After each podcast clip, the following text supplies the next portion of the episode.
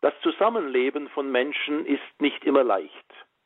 Diese Erfahrung können wir wohl alle teilen.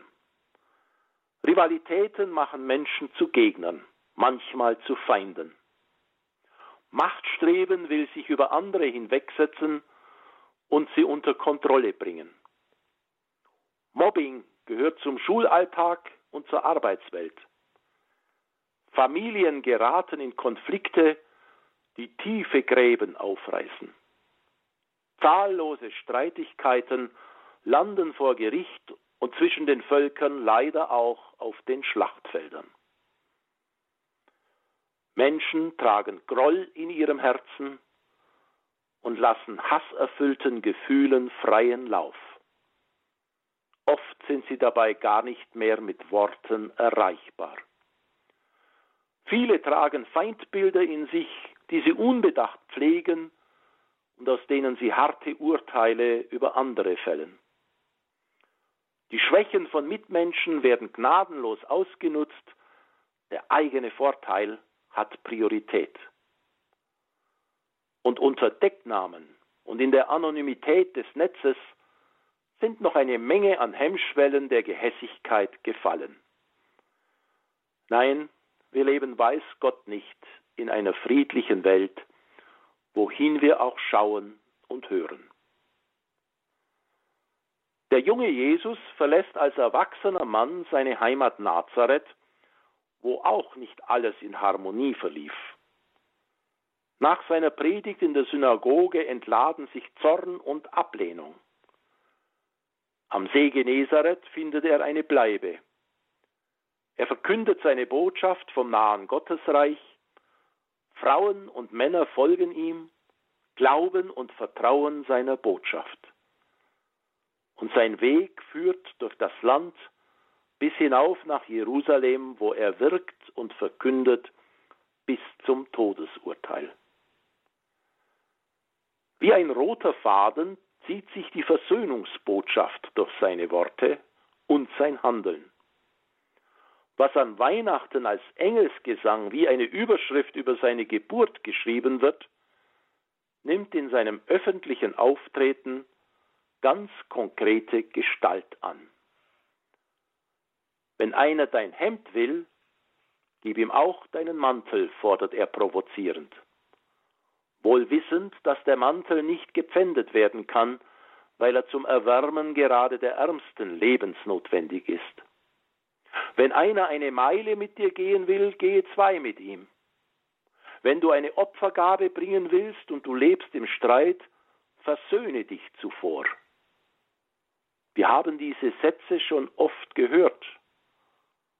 Doch sind sie auch ins Innerste vorgedrungen? Die Botschaft Jesu gipfelt in dem hohen Anspruch, nicht nur den Nächsten zu lieben, sondern auch den Fremden, ja sogar den Feind.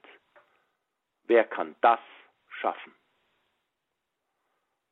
Doch Jesus fordert die Versöhnung nicht nur mit Worten, die aufhorchen lassen. Die Ausgegrenzten, die Sünder und die Dirnen lässt er nahe an sich herankommen, und als er dafür angefeindet wird, verteidigt er sie. Er fordert die Umgebung auf, nicht auf harte Urteile zu pochen, sondern sich über die Versöhnungsbereitschaft Gottes zu freuen und selbst an ihr teilzuhaben. Den Zöllner Zachäus holt er vom Baum und kehrt sehr zum Ärgernis der Öffentlichkeit im Haus dieses Sünders ein. Auch er ist ein Sohn Abrahams, sagt Jesus. Er nimmt ihn damit mit hinein in die Gemeinschaft Israels, des Gottesvolkes. Damit will er ausdrücken, es geht bei Gott niemals um Ausgrenzung und Verurteilung. Es geht um Öffnung für alle Suchenden, um Zuwendung, die wieder neue Möglichkeiten eröffnet. Als die Jünger bei erfahrener Ablehnung Rachegedanken hegen und Feuer auf die Stadt erwägen, weist Jesus sie zurecht. Den Versuch gewaltsamer Abwehr bei der Festnahme in Gethsemane lehnt er ab. Es wäre leicht möglich, noch eine Reihe von Jesus-Worten und zeichenhaften Handlungen aufzulisten, die uns zeigen, wie sehr Versöhnung und Friedfertigkeit zur Gestalt Jesu gehören. Es wird durchgängig deutlich, worauf es ihm ankommt. Die Feindseligkeit soll aus unseren Herzen, aus unserer Gedankenwelt verschwinden. Der Frieden beginnt in unserem Inneren, im inneren Menschen, wie Paulus im Epheserbrief sagt. Ihn sollen wir auf Christus hin und von ihm her gestalten. Das ist eine lebenslange Aufgabe. Aufhören zu werten und Urteile zu fällen. Überhebliche und geringschätzende Denkweisen überwinden. Das ist der Anspruch an das Innerste jedes Menschen. Wie viel Konfliktstoff könnte so entschärft werden? Wie viel Verständigung möglich werden? Die Feindbilder überwinden und auch im anderen die Vielfalt eines Menschen sehen, mit Stärken und Schwächen, mit Gutem und Schwierigem, wie es halt bei mir selbst auch ist. Wie offen könnten unsere Begegnungen ohne diesen Ballast der Feindbilder werden? Das Machtstreben überwinden und nicht darauf aus sein, andere zu beherrschen und über sie zu bestimmen. Wie verändert sähe unser Zusammenleben da aus? Ohne Zweifel, leicht ist das nicht. Mit einem harmonischen weihnachtlichen Friedenslied ist das nicht getan. Die Versöhnungsbotschaft Jesu ist hartes Alltagsbrot. Sie fordert uns jeden Tag neu heraus. Und sie wird uns immer und immer wieder schwer fallen. Bei all den Begegnungen, die uns ja manchmal auch zugemutet werden und weiß Gott nicht einfach sind. Doch es führt nichts daran vorbei. Wer sich entschließt, mit diesem Jesus auf dem Weg zu sein, sich also Christ nennen will, wird von seiner Versöhnungs- und Friedensbotschaft täglich herausgefordert.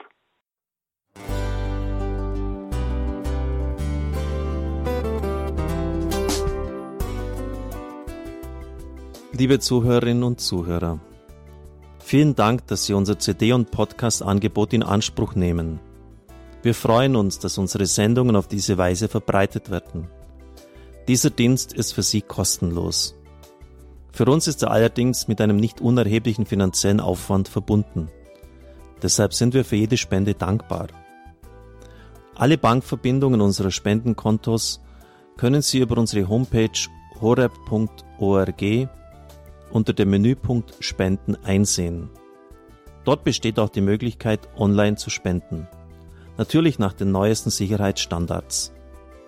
Sie können diese Informationen auch bei unserem Hörerservice unter der Telefonnummer 08328 921 110 erfragen. Ich wiederhole die Rufnummer 08328 921 110. Vergelt's Gott für Ihre Unterstützung. Ihr Pfarrer Kocher.